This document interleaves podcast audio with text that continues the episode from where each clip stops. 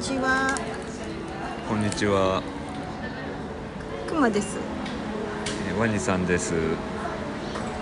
えー、じゃ今回はその前回のえっ、とクラウドニーズ系についての続きを話してみたいと思います。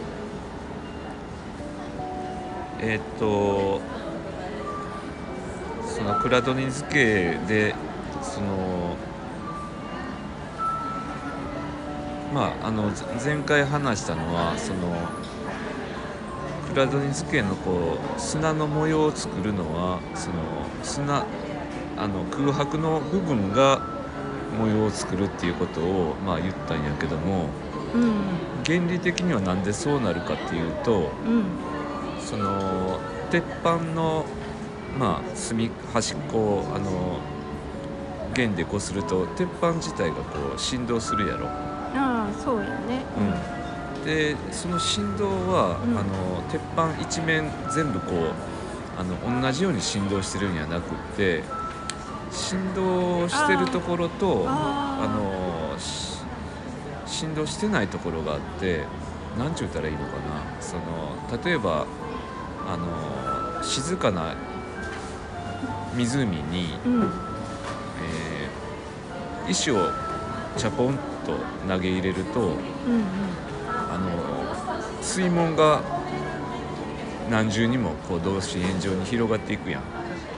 はいはい。でその湖のあの岸辺の方まで来たらその岸辺に波があの返されてそこからまたこうあの戻ってくる波ができるのよね。うんうんうんわわかるよ。うん、でそうするとその石が落ちたところを中心に広がっていく同心円状の、うん。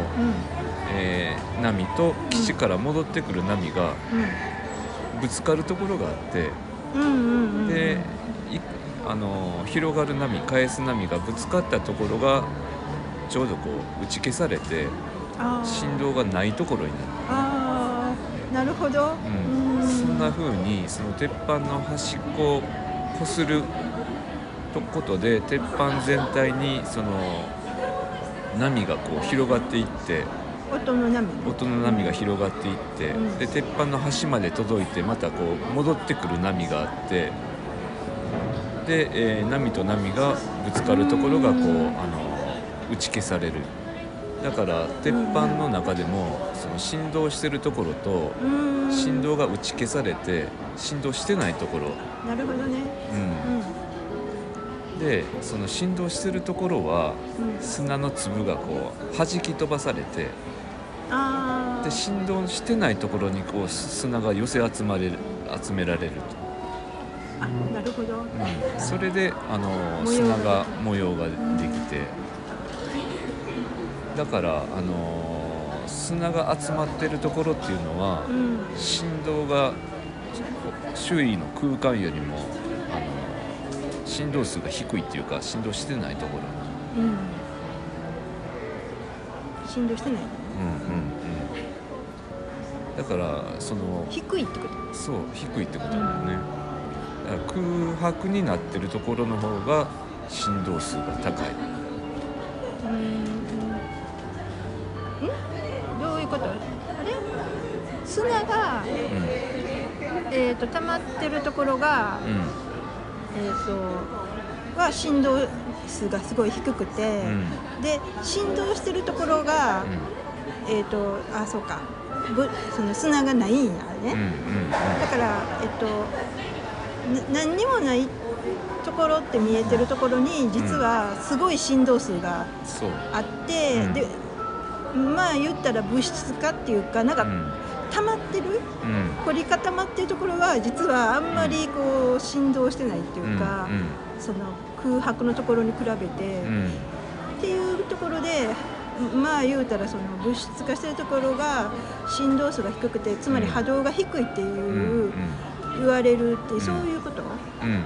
あの別の例で言うとあの水を思い浮かべたら分かりやすいかもしれんけども、水ってこう冷やしていくと氷になるやんか、うんうん、そうするとこう固まるのよねその水の原子っていうか分子が。あなんかさ、熱とかきか加えていくと、ん。その水の分子がこうすごく揺れて揺れてで沸騰して水蒸気になるやんか。そしたらその結合の手が切れていって切れてその水分子がこう気化していく。うん、水蒸気はうんうんもっとこう液体の時よりも自由に動き回る状態になってて、あなんか中学かなんかの科学やかなんかでそれやった気がするな、うんうん。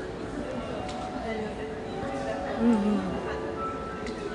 まあだからそのめっちゃこううごなんていうの原子分子かが動いてたら、うんすごい振動がしてて、うそしたらだんだん気化していって見えへんようになっていくみっていう話やな、それんうんうんそうそう。でギューって固まっていったら、うん。もっと振動が低まっていって、ん。でどんどんどんどん固まっていって、うんえっ、と固なっていく、だから液体よりももっと固体って言われるようなものになるってことはもっとこう、しあの静まっていってるっていうか、振動がしてない、ね、分かりやすいと思う、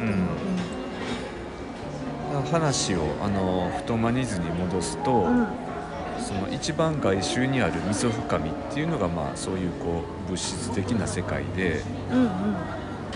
で、えーそれより内側にあるアウアとかトウカミエヒタメとかアイフエムオスシうん。これがあのもっとこう物質的非物質的な次元でもっと振動数が高いところでうん。そっちの方が根本的な世界。うってことはなんていうのこうほら根源みたいな話最初の方にしてたと思うけど、うん。アウアで宇宙の中心っていうか、ねね。としてここの真ん中ら辺がうん。すごい振動数が高くて、うん。でこう外周にうん。行くにつれてうん。振動数が弱ま、ようん。低まっていくうんっていうふうに考えてるってことやね。そうまあそんな感じかな。なんかこうき気体まあ言ったらその振動数がすごく高くて、うん。結合が切れてるような、うん。その気体の部分が、うん。なんかその何やったっけ？このアイムフ？アイアイフヘモースシアイフヘモスシとかの内側の円っていうか、うんうんってことやね。うん。でこのあの太マニズに表されてる無から U が生まれて、うん。まあ、U からまた無に戻るっていうことをこの後もこのあの若歌の綾は延々と違う言葉でもって紡ぎ出されてる、ん。まあ、またそれは今後読んでいきながら説明するけども。うん、なんかそのすごい昔なん2000年以上前3000年とかうん。もっと前かもしれないって、まあ、一応言われてるうん。この,、あの押して文献で、そういうこう物質の生成とか、うんうん。あの無から有にっていうようなプロセスが表現されてるっていうのは、うなんかすごいことやなってう。ん。思う。そうやな。で最近思ってるのはあのまあ無から有が生まれるって言うたけども、その無っていうのはもう文字通り無やからその時間もなければ縦横高さの空間もない増えることもなければ減ることもない。そう。でそっから有が生まれるっていうまあうん。有っていうのは、まあ、言ってみたらこの物質的な世界のことやから、うん。時間空間があるこの世界うんうん。がどんな風にあのあらその時間と空間っていうのがどんな風にこのあの無から生まれてくるのかっていうのもなんかちょっと表してんのちゃうかなって思うのよね。えっとこのトマニズだった、うん。それはでも、えー、と具体的にの説明をちょっとそどうもうちょっと細かく聞きたいけども、うん。今日はちょっともうこれで時間が来たので、うん。うん。また次回ということで。はい、はい、ありがとうございました。はい。ではまた。